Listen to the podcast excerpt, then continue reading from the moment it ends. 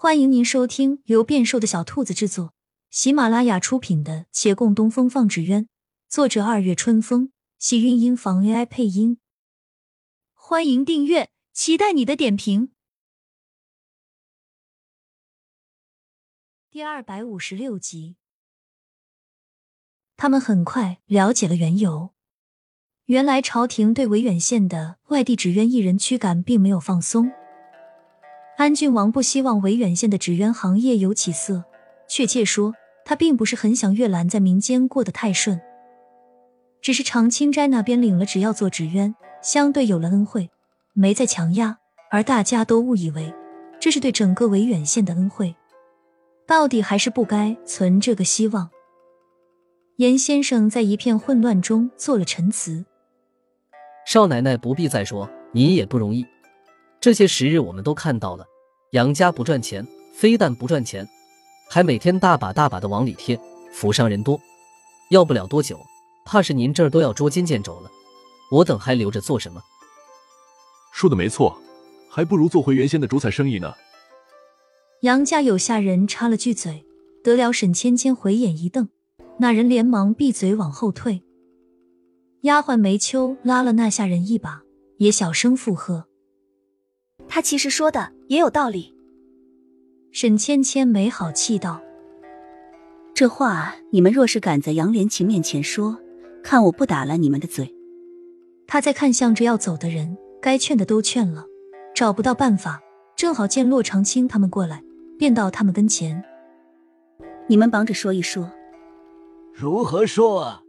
要不是朝廷有令，想必没人愿意走。”那边唉声叹了一会儿，有人倔着脾气道：“那可不一定，如今只有穆家还能得个给王府做纸鸢的活儿，其他的方几乎都不能开了。要是将来维远县的纸鸢又以穆家为重，叫我们留，我们也不留。”对对对，你们说的都对。月兰思量片刻，计上心来，对这一行人道：“我们跟王府请示。”说这成人纸鸢需要大家齐心协力，在场之人缺一不可，也许朝廷就不会再压制了。这边沉默须臾，有人道：“可我们没帮忙啊，他们一查不就知道？”说起来，我们过来本就是请大家相助的，这是真话，并非欺瞒王府。这倒稀奇了，你木派正之传人都搞不定的事情，我们想必也无能为力。诸位都是有本事的人，我相信，咱们一并就会有办法。这边有人犹豫，有人迷惘，却没人能拿定主意。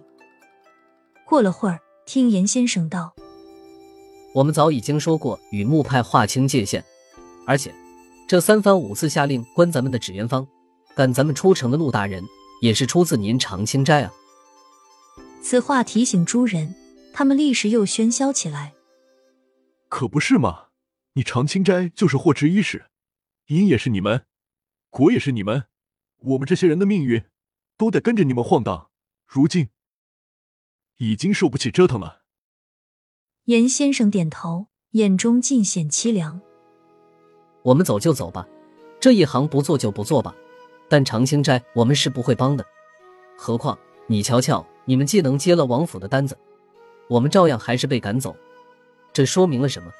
说明若你们把那成人纸鸢研究成功了，无论王府如何嘉奖，都是你一家的功劳与荣誉，跟我们没关系。我们不会有机会跟着沾光，何苦为之呢？他身后人唉声叹气，点头称是。月兰愣了一愣。如此说来，长青斋的确是最没有资格挽留他们的，更谈不上请他们相助了。他们又迈开了步子，沈芊芊着急，她想了一想，将杨连奇往日常说的话语也搬了出来。你们没有信念了吗？没有希望了吗？严先生一怔，随即点头：“对呀，信念，我们比其他人多坚持了二十年，已经够了。希望在每一次重新燃起来时候就破灭，还要他们做什么？能当饭吃吗？”沈芊芊咂舌。从小锦衣玉食的杨连奇，他们的想法到底是不同的。这些人是当真心如死灰了。他不担心这维远县的纸鸢行业兴衰起落，也不是很想管这些人何去何从，可他怕杨连奇回来后没法交代。想想杨连奇回来时失望神色，他就悲从中来，不觉掉了几滴泪。没人发现，他暗暗抹去，眼眶还湿润着。忽而从前方传来了一阵乐声，音调凄凉，渐渐逼近。又些许白纸飘过众人眼帘，白纸落地，一口棺缓缓抬来。引棺人戴着顶草编的帽子，对照图纸核对了位置，再确认是杨家吧？陈胜红离来人最近，木讷的点了下头。来人道：“人送过来了，出殡流程已走完，你们直接下葬就行。以后有相关需要，去城外找我啊，我专业的。”他话语一顿。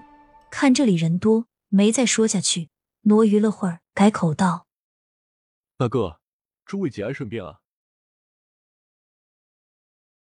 亲亲小耳朵们，本集精彩内容就到这里了，下集更精彩，记得关注、点赞、收藏三连哦，爱你！